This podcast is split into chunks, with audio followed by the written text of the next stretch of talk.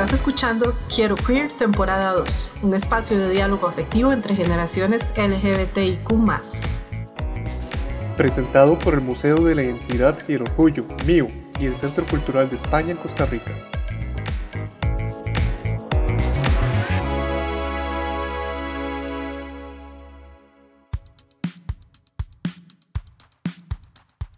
Hola a todos, todas, todos.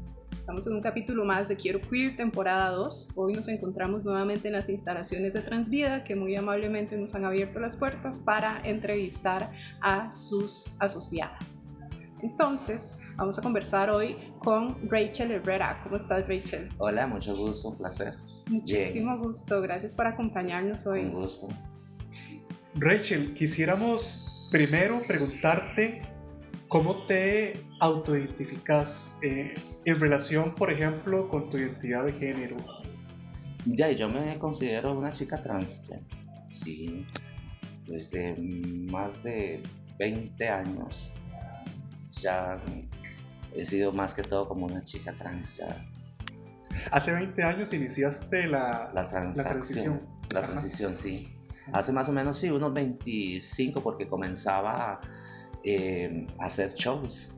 Era, comencé como transformista de eventos em, para así ganarme la, la, vida, ¿verdad? Porque siempre me gustó, siempre me gustó lo, que eran los shows y todo. Entonces tenía contratos con, con las discotecas, entonces hice shows en una discoteca se llama Monte Carlo, lo que es ahora la, la, la ¿cómo es que se llama?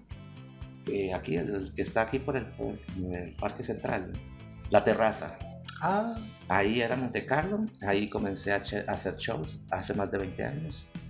Y fui reina de belleza también en ese entonces, de la misma, del mismo bar, de la misma discoteca.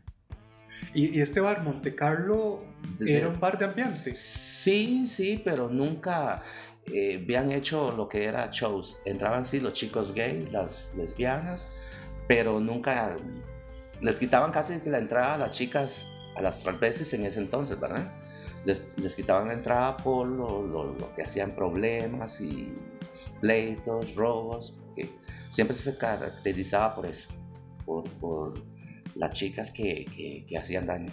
Entonces, un amigo mío comenzó a trabajar como DJ, entonces le hizo la propuesta al ya afinado dueño, entonces hicimos la, el show y a la gente les encantó, se llenaba más las discotecas y, bueno, y ahí tenía más ganancias. Sí. Entonces, este, ya comencé a, hacer shows en otros lados de otras personas que, que llegaban a verme, tal vez del bar Cantábrico, del bar Margot, llegaban y entonces les gustaba, entonces lo querían hacer en las discotecas, en los bares de ellos, y me contrataban. Sí, que eran bares que estaban un poco más al sur de la actual terraza. Exactamente, sí. ya, ya, no existen. Ya no existen, sí. Ya eso todo, ya lo demolieron. Sí. ¿Y cuánto tiempo te dedicaste a hacer este tipo de shows? Mm, como cinco años. En, eso, cinco años, y ya en cambio ya tenía amistad con las chicas trans, con las transvesis, entonces me comencé a venir a parar solita en una esquina, lejos de todas porque yo era la ermitaña de, todas las chicas. Me gustaba trabajar sola. No me gustaba tener otras chicas a la par.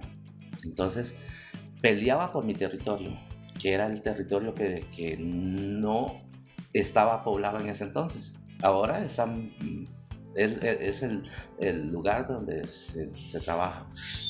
Pero fui la primera que llegué ahí, al, lugar aquí, por el Liceo de Costa Rica, lo que es el MOB, las Aviques ahí trabajo yo, por el, por el Boulevard del Liceo Costa Rica. Sí. Abrir esquinas, creo que le dice. Abrir esquina, a, buscar un lugarcito donde, donde nadie me molestara y donde yo no molestara a nadie. ¿Verdad? Porque las chicas que trabajaban más cerca trabajaban como a los 400, 500 metros. Sí. Eran, las, más, las más viejitas de estar ahí pero yo me hice más para acá para eh, no tener problemas con ellas. Y siempre, incluso siempre los tenía, porque las demás chicas que trabajaban arriba se venían a ver quién era la que estaba ahí. Entonces, tenía que sacar yo un machete, la verdad, sinceramente, para poder defenderme y, me tenían mucho respeto porque no se, no, no, se, no llegaban después a, hacerme ningún problema, que ya sabían que yo andaba un gran machete para defender. No las iba a cortar ni les iba a hacer daño, pero era para que tuvieran una distancia largo de mí, ¿verdad? No tener problemas. Y yéndonos como a los orígenes de toda esta historia, ¿cuándo fue que vos empezaste a sentirte chica trans? Bueno, cuando yo nací, yo nací en qué? Pues con el Antonio, en un lugarcito muy, muy remoto, no, no, no, muy céntrico, ¿verdad? Entonces vivía con mi familia, más que todo era con, con mis hermanas, porque mis hermanos ya eran más grandes. Entonces sí, yo sentía una atracción, como a los 12, 13 años ya yo sentía una atracción que decía yo, pero ¿qué me pasa? Porque siento esa atracción por el mismo, ¿verdad? Por los mismos hombres. Entonces, eh, seguí siendo, fui también stripper, fui bailarín exótico en, discotecas también, pero sí me gustaba mucho lo que era el transformismo. Me di cuenta, o sea, me gustaba como por ahí del, del 1995, 2000, ya, ya, yo ya era, ya me transformaba como una chica. Ok, entonces antes de eso vos te identificabas como un chico homosexual, digamos. Como un gay, sí. Como un gay. Como un gay porque todavía no, no, no, no estaba esa transición todavía. No la, no, no.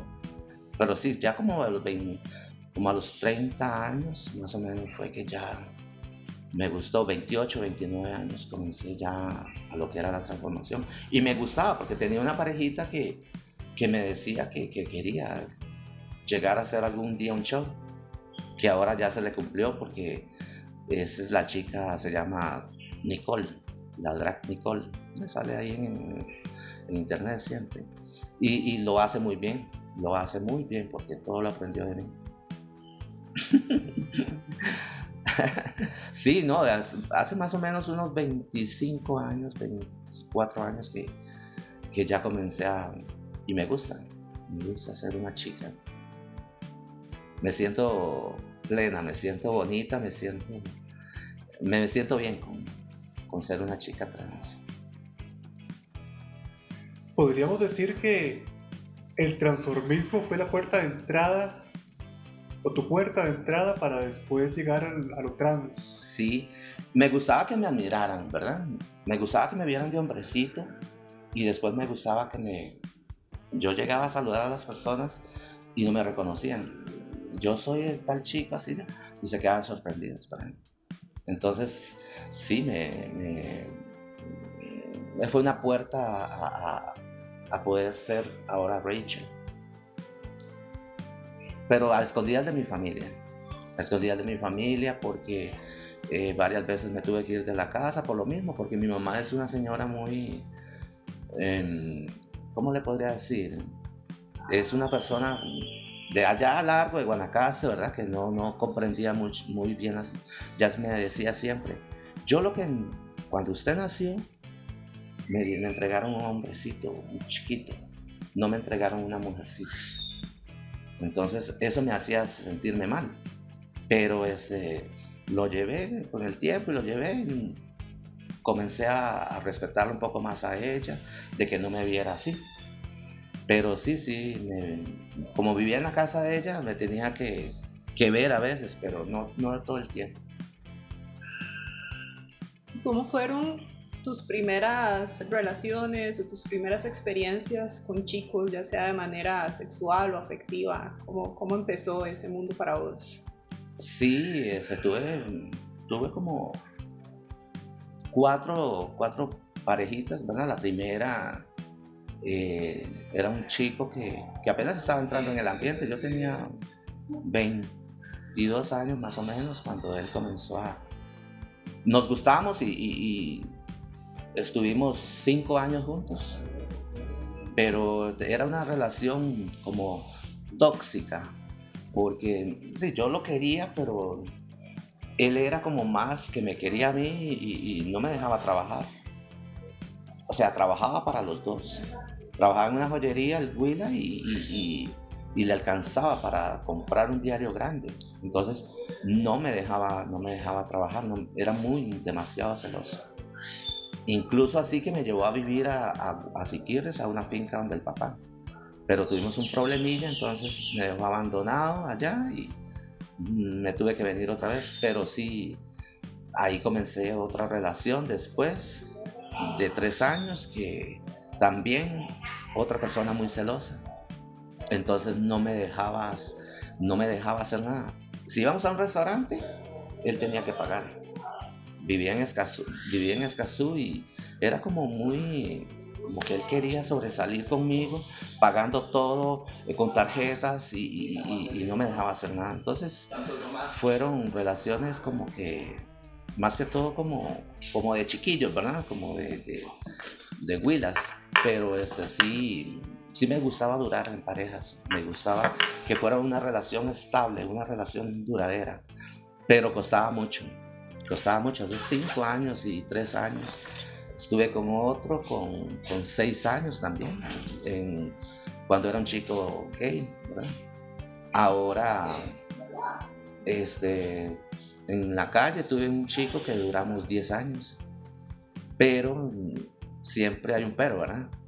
El chico comenzó a las drogas y ya descuidaba la relación y Mm, y, terminamos por eso, porque comenzó a drogarse y ya yo lo veía diferente, ya lo veía delgado y me robó un celular y eso fue lo que acabó la relación, porque me, o sea, le presté el celular y comenzó a hacer las llamadas que tenía que hacer, pero se fue alejando poco a poco, a poco a poco. Cuando yo vi que estaba a los 50 metros y ya iba corriendo con el celular.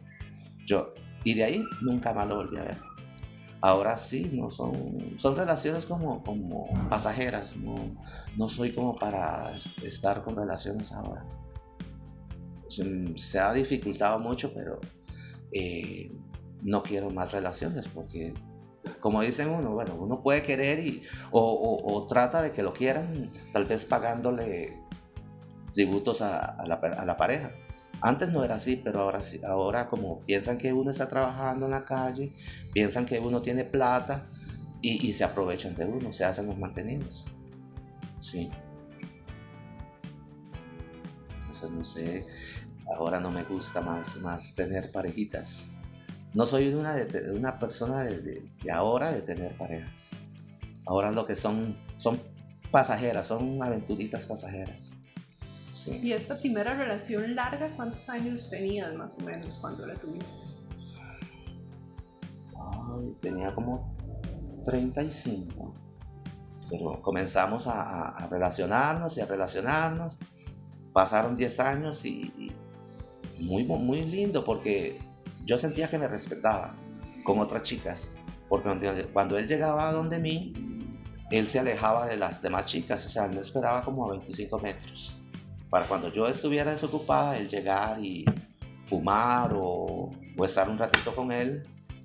Pero este sí, este, me respetaba mucho en ese sentido. O sea, como todo, le gustaban las chicas, las mujeres. Entonces, se me hacía muy feo no, no, no darle ese, ese espacio a él. Porque yo preferiría que, que él me diera vuelta con una mujer, no con otra chica trans. Porque para eso me tiene a mí, ¿verdad? Me explico. Mm, quería así que mm, tuviera una relación con alguna mujer, pero que me respetara en ese sentido a mí. Ni con chicos ni con chicas trans. Lo natural era con una mujer, decía yo. Pero no sé, duramos ese, tiempo por, por motivos, terminamos por eso, por las drogas de él, por ser un chico que no quería trabajar, eh, no sé si en algún momento se prostituyó, porque en un momento me dio esa espinita a mí de que llegara muy lindo, muy guapo. Cuando íbamos a, a tener algo, yo, yo lo sentía él mojado. ¿verdad? Entonces digo yo, ¿qué es eso? Porque viene así. Entonces ahí no, no, no tuve más confianza en él y, y ahí fue donde comenzó a, toda, a ir para abajo. Porque no quería trabajar, no, no, no, no quería él. Y yéndonos como más atrás, ¿cómo fue tu adolescencia? Y en términos de, del amor, los ligues.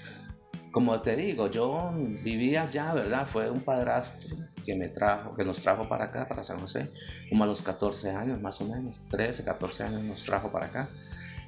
Era normal, era como un chiquillo que, que, me iba para la playa, íbamos a, a buscar mm, frutos para ir a vender porque vivíamos en una condición muy, muy difícil. Eh, mi papá se había ido, mi mamá tuvo bastantes hijos, eran aproximadamente como 13 hijos los que tuvo mi mamá. Entonces la pasábamos en eso, buscando alimento para llevar a la casa. Ya cuando vinimos aquí era así, como un poquito más de ligues, como a los 14, 15 años. Pero mi primera, mi primera relación fueron como a los 16. Mis primeras experiencias así con chicos fueron como a los 16. Que ya comenzaba a tener experiencias, ¿verdad? Y ligues con... O sea, como yo viajaba tanto, yo saqué mis, mi, sexto grado a los 16 años ya viejito, ¿verdad? Porque andaba de un lugar para otro, pasaba de escuela, de escuela en escuela y tenía compañeritos, sí, que ya eran grandecitos, tipo 14, 15 años y eran mamulones. Entonces ya buscaban ellos tener una relación sexual conmigo. No era yo, sino ellos me buscaban para tener una relación sexual. Había un compañero que me llevaba a un platanal cuando salíamos de la escuela a, las 12 y era siempre de que vamos a orinar. Yo no, tenía ganas, pero lo acompañaba. Y él se metía en el platanal hasta el puro fondo. Y yo, pero ¿para dónde va este niño? Entonces era para hacer que, que orinaba y hacer que yo orinara para verme seguramente mis partes. Y él entonces después me decía, ¿no quiere orinar? Le digo, yo no. Y, y yo, ¿qué quiere? Me dice, es que yo quiero vérsela y quiero masturbarme a esa edad, ¿verdad? Él quería eso. Entonces comenzamos en eso, casi que todos los días que nos tocaba por la mañana nos metíamos ahí. Y sí, este, ahí comenzó más que todo las relaciones, con, más que todo con compañeros. Pero no, no, no era muy, muy, no era muy seguido, digamos, como que era muy todos los días, no. Era de vez en cuando, no era muy abierta las relaciones. ¿Y qué edad tenías, más o menos? 16. 16. Sí. 16 eh, porque, bueno, era todavía un Willa, pero viejo, decía yo, porque si todos salen como a los 13 años de la escuela, yo estoy con 16 años y eh, me costó mucho, la verdad. Sí, a los 16 años comencé más que todo mis relaciones sexuales. ¿Y tus pares, tus compañeros eran menores entonces? Eran menores, yo era el mayor. Los otros tenían 13, 14 ese tenía como 15, pero sí, yo era el, mayorcito de todos. Y tocaste anteriormente un tema eh, que fue lo de ser stripper. Sí. Eh, ¿Querés contarnos un poco sobre esto? Bueno, yo, digamos, sí tenía mi cuerpito bastante bien porque yo me cuidaba mucho, hacía ejercicio, jugaba fútbol, me encanta el fútbol, me fascina. Eh, pero ya no, ahora sí me gusta verlo. pero este, antes sí era que, me mantenía y tenía mucho, les llamaba yo mucho la atención a, a un señor dueño de la discoteca que me, me, dijo que si yo quería bailar en el, en el, en el jardín, pero en tanguita. Entonces yo ya había ganado en esa misma discoteca un concurso de stripper mojado. Entonces, este, eso me abrió la puerta para poder trabajar en el jardín de la discoteca. Y tenía esa entradita, me, ya, ya no hacía más shows, sino era en el jardín porque eso me pagaba un poquito más. Ya después de dejé de trabajar en, eso y comencé otra vez en lo que era em, la, la, transformación, en los shows de, de, de transformista. Sí. ¿Y más o menos qué edad tenías ese, ese momento? Sí, estaba como en los 19, 20 años, más o menos cuando era stripper. Ya era más o menos, sí, como a los 20 años que ya comencé a, a ir a discotecas, 19, 20 años. ¿Y eso era en Manuel Antonio? No, aquí, aquí en San José, ya yo Ah. a esta edad ya estaba aquí. Yo me vine de Manuel Antonio como a los 14 años, 13 años. Sí, ya estaba aquí, a los 20 ya estaba aquí. Ya era otra vida, ya, ya, ya estaba esperando que fueran los 18 años para salir a, a divertirme. Entonces, esa fue la primera parte, la vez donde yo bailaba, donde eh, me ganaba la plata así. Pero ya después dejé de trabajar ahí por, por problemas, entonces porque el- la administración cambió y volví otra vez a los escenarios como transformista. Sí.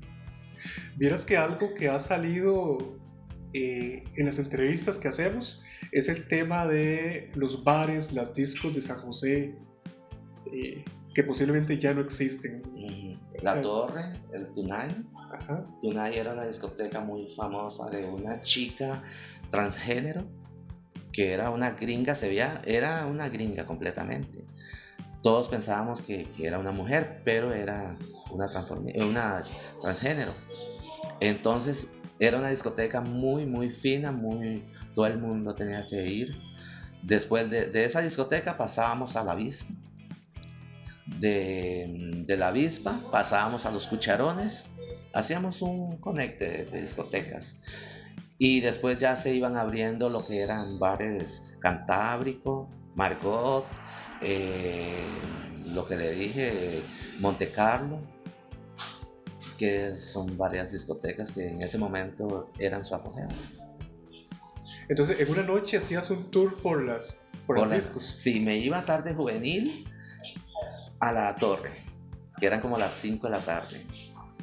A las 7, no, a las 5, a las 4 de la tarde. Como a las 5 y media íbamos a, a la avispa, porque a las 6 ya cobraba.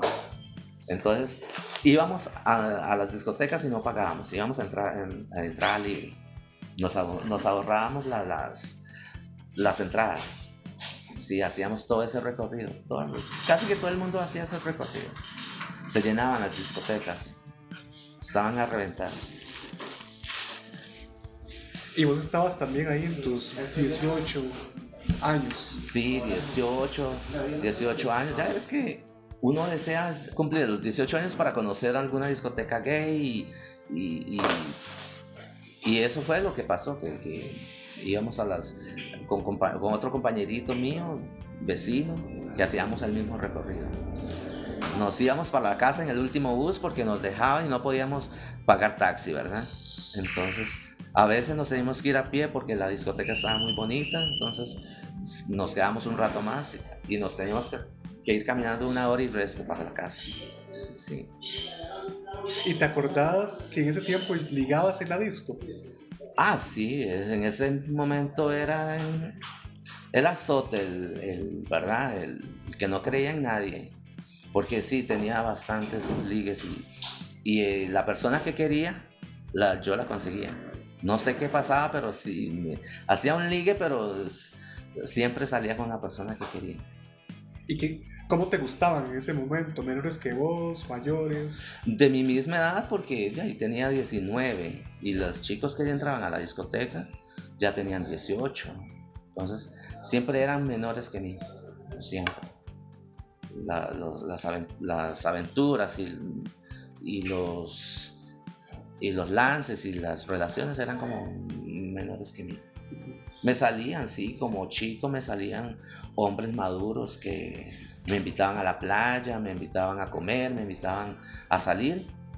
Incluso me invitaron a, a irme para otro país, pero yo dije, no, no puedo, yo, o sea, no sé qué pasaría si yo me hubiera ido para otro país, no sé. Pero no me sentía con esas ganas de, irme para otro país. Me salían las oportunidades, pero no. Incluso cuando yo hacía shows en la discoteca Monte Carlo, el propio dueño me dijo que si me quería, que si me quería operar mis pechos, que él me los pagaba, él me los regalaba. Y dije yo, bueno, si yo llego con mis pechos a mi casa, O sea, ¿qué le digo a mi mamá? ¿Qué le digo a mi mamá yo con que fue un regalo? Porque en ese entonces, cuando él me los ofreció, valían 400 mil colones los pechos. Él tenía una muchacha muy linda, una, una modelo también, que la operó, la tenía como novia. Y ese mujerón llegaba a la discoteca y en todo el mundo tenía que ver con esa mujer.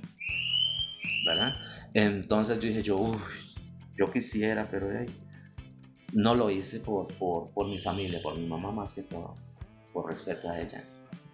Pero sí, este, tuve varias, varios lances, varias conquistas y no te digo que tuve una relación con esa chica trans que ahora es Nicole. Tuvimos seis años, pero él era hombrecito, él iba entrando a los 18 años, lo conocí en la discoteca, eh, como a la semana ya nos hicimos parejita y duramos seis años. Pero fue una relación que fue muy tóxica porque el chico ya comenzaba a hacer shows como, como bailarina de, de los shows y comenzó a probar las drogas también, la cocaína, eh, guaro y, hacía mucho pelote, ¿verdad? Entonces yo creo que fue con esa relación con la que yo más eh, tuve problemas, no sé, con la que más sufrí, se puede decir, porque yo lo quería mucho. Entonces yo sabía que, cuando salían los chicos stripper a bailar, él estaba detrás de una cortina haciéndole sexo oral para que los chicos salieran excitados a, bailar. Entonces, yo lo sabía. Me lo habían contado también que se iba al Parque Nacional a, hacer plata, teniendo, o sea, siendo yo, mi, siendo yo la pareja. Yo trabajaba en un, en un lugar como este, pero era para chicos gays. Yo trabajaba ahí, me quedaba cuidando el lugar, quedaba en las noches trabajando y él se iba para la casa, pero se iba a hacer otras cosas que no tenía que hacer. Entonces fue con la persona que más, más tuve yo tristezas, porque era un chico joven y, y, y él pensaba que la vida era esa, que como estaba joven, tener su pareja y ir haciendo cosas en otro lado, y no era así. Yo sí le fui, le fui fiel al principio, pero ya cuando ya yo sentía que, no estaba funcionando, yo desperdiciándome decía yo, ¿y para que él viva? No. Entonces, sí, este fue, fue bastante fuerte con él. En las demás, yo hacía, yo hacía lo que quería con ellos. Sí. Me aprovechaba de eso. No sé, porque tal vez una persona me hizo daño, yo me aprovechaba de las demás para, para no, que no me hicieran daño. Más bien hacer, hacerles el daño yo, que no me lo hicieran a mí. Entonces esta fue como tu última relación mm. larga. No. No. No, la, la, última relación larga que yo tuve fue esta aquí, en la calle, de 10 años. Ah, ok. Sí. Eso fue más que todo al principio, cuando yo tenía 25 años más o menos que él, eh, comencé a conocerlo. Todavía estaba en, las discotecas, yo andaba en las discotecas. Ya después conocí otro chico en una fiesta. Eh, estuvimos tres años, año y seis meses. Terminamos porque la mamá lo manipulaba. Le decía que estaba enfermo porque él nunca se había ido de la casa. Y él se fue de la casa por mí, a vivir conmigo. Entonces, él por otro lado estaba preocupado por la mamá, porque lo manipulaba, le decían que estaba enferma, que, que por qué se había ido de la casa, que él tenía todo ahí. Incluso termina, no terminamos, pero sí él me dijo, yo me voy a ir para mi casa, pero no vamos a terminar la relación. Pero sí, ya después fue que me di cuenta, no sé si tengo un sexto sentido para darme cuenta yo cuando me mienten. Que ese día, el último día que estuvimos juntos, ese día se oscureció tan y yo sentí algo en el corazón que, que no me estaba engañando. Entonces me fui para el trabajo de él cuando me dijo que él no tenía que trabajar ese día, que tenía una capacitación, porque era cajero de, del, del Maxi Palí aquí en San Miguel de Iguita, Trabajaba ahí. Cuando yo llegué, ya la jefa, él sabía que me conocía que yo era la pareja y le, le pregunté por él. Me dice, no, Kenneth hoy no está trabajando, hoy, hoy tiene libre. No tiene una capacitación, me dice, no. Hoy no, que yo sepa, no, la jefa. Dije yo, algo está pasando. Cuando yo me quedé en el trabajo de él, y él entraba a las 2 y 45, mentiras. Cuando llegó, él llegaba como a esa mesa, pálido, donde me vio, de yo estaba en la entrada del trabajo. No se bajó ahí, sino dio toda la vuelta. Ya cuando él tenía que entrar, como a las 3, él venía pálido, él pálido y con un gran chupetazo aquí, ¿verdad? Dije yo, ¿qué es esto? ¿Qué es esto? Dije yo, no puede ser. Digo, ¿de dónde viene usted? Usted me dice, no, es que yo no sabía qué decirme. Le digo, ¿y eso que tiene ahí? Me dice, ay, fue mi sobrina que me lo hizo ayer. Y era un gran chupetazo. Lo tenía morado y se notaba. De ahí sí me, ya me dijo que sí, que venía de un, un amigo y que no sé qué, que ya la relación de nosotros ya estaba. Terminamos en puntos buenos y, y dije yo, mm, pesa mucho que ahora yo me haga de, de una relación. Pero apareció este chico de, que tuvimos 10 años de relación. Como le digo, él me, ese sí yo sentí que me respetó con, con, chicos, con chicas trans, que yo supiera que, que me está dando vuelta, no. Pero sí, es, solamente en esa ocasión que yo lo sentí así, que, que venía como de hacer algo. Entonces, terminamos por eso mismo, porque comenzó a las drogas y todo. Entonces, yo no iba a mantener una persona, o no iba a estar con una persona que, que estuviera pensando más en las drogas que, que, yo. Sí. Mira, Rachel, nos has contado eh, experiencias muy personales, teñidas por, por afectos, por amor y también por, por desilusiones. Sí. En este momento quisiéramos como abrirte el espacio. Eh, si alguna anécdota, alguna experiencia quedó por fuera y que y quieras compartirnosla, este es como el momento. Eh, no, es, bueno, tuve una, una vida muy difícil, ¿verdad?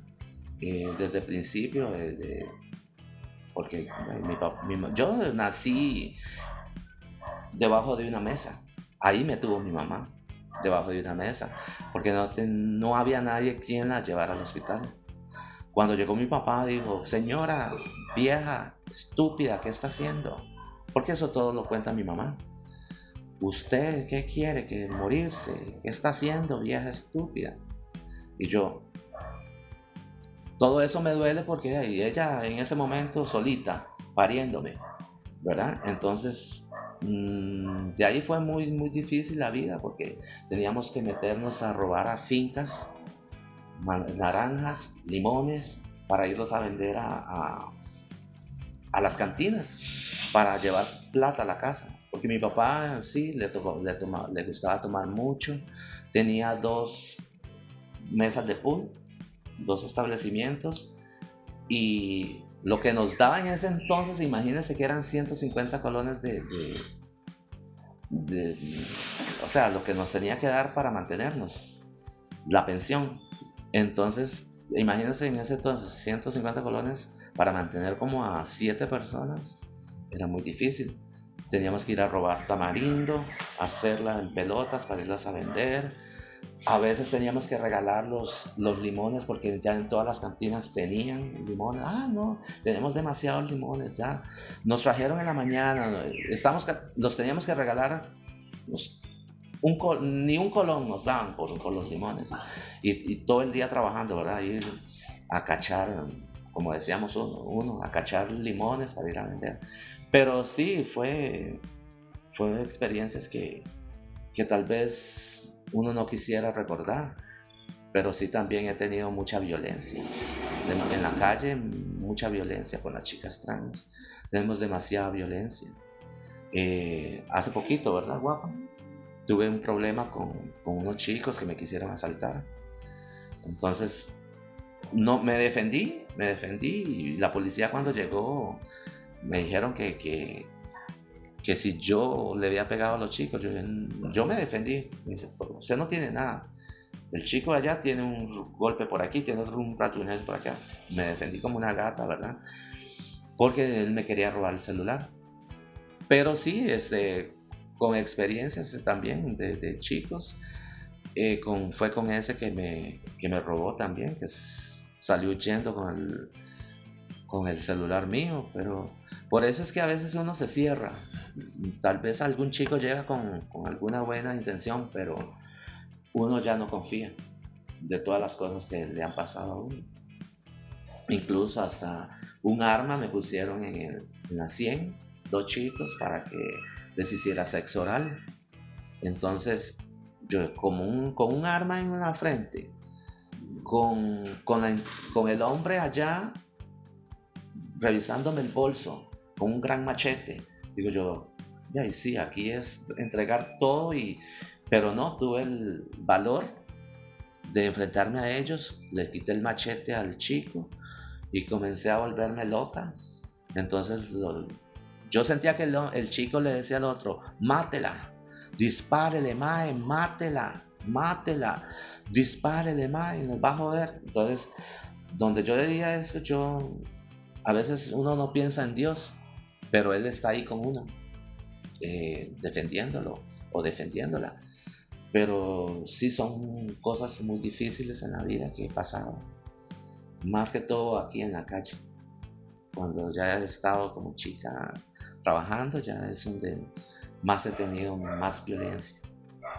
Por los chicos, que a veces son chicos que, que lo hacen por, por molestar, por, por, ah, no sé, porque les parece que nosotras, no sé, no, no valemos. Entonces, ellos creen que somos como basura, que pueden joder y molestar cuando ellos quieran. Y a veces sí me ha pasado de que he hecho, a principio me pasaba que tal vez había un chico guapo y me decía, ¿cuánto cobra por el sexo oral? Ay, tres mil papi. Me iba con él, tal vez sin conocimiento, le hacía el sexo oral. Cuando ya le iba a cobrar, el chico salía corriendo. No me pagaba. Y yo, oh, comencé a, decir, bueno, ahora tengo que ser una chica prepago, porque si no hay plata no, no voy a hacer nada. Primero, ahora sí, ahora primero cobro por adelantado y, si no me quieren pagar, entonces no lo hago. ¿verdad? Sí, la calle es una selva. Ah, solamente es la que está ahí sabe lo que uno pasa. Tal vez piensan que es carebarrada, que es este, que nos gusta. Como le digo, yo tengo mucha obligación en mi casa, pagar mi casa, pagar eh, internet, pagar el alimento de, los animalitos, que son muchos animalitos. Y yo creo que yo para eso trabajo, para ellos. Es una selva, la calle es terrible, es muy fuerte hay momentos en que te sonríe la vida, te llega un cliente que, que te valoró, que tal vez compra, eh, le, dijiste el precio y él te valoró, te dio más dinero de lo que dice. ¿Por qué no todos los clientes pueden ser así? Hay otros que no, que si, te, si uno dice 7 mil una, una, una chupada y ellos, ay, tengo 2 mil, o sea, te están poniendo eso por el suelo, no, no te están dando el valor que, que, tú representas. Entonces todas esas cosas me han pasado en la calle. También con las chicas, también que son muy terribles, que ellas buscan problemas y tal vez que mi hermana está aquí, yo era la más ermitaña de todas, me digo, la más ermitaña porque no creía en nadie, no quería que nadie me molestara y, y sí tuve muchos problemas, me agarré con varias chicas, pero siempre me respetan, siempre, siempre me respetaron, sí. Bueno, Rachel, te agradecemos una vez más. Y esto fue un episodio más de Quiero Queer. Y a las personas que nos están escuchando les recordamos nuestras redes sociales, museo-mío-cr y CCE-Costa Rica. Muchísimas gracias a Trasvida también por abrirnos las puertas. Sí, Transvida es un, un paso un portillo para nosotras, porque ahí tenemos eh, chicas que nos ayudan con lo que es la agresión en las calles y que nos ayudan para poner alguna denuncia, ¿verdad? Entonces, gracias sí, a Transvida que, que no sé cómo agradecerles porque me han brindado mucha, mucha, mucha, mucha ayuda. gracias. Bueno, hasta luego. Esto fue Quiero Queer, temporada 2, conducido por Keller Araya y Tatiana Muñoz, curadores del Museo MIU. Y producido por el Centro Cultural de España en Costa Rica.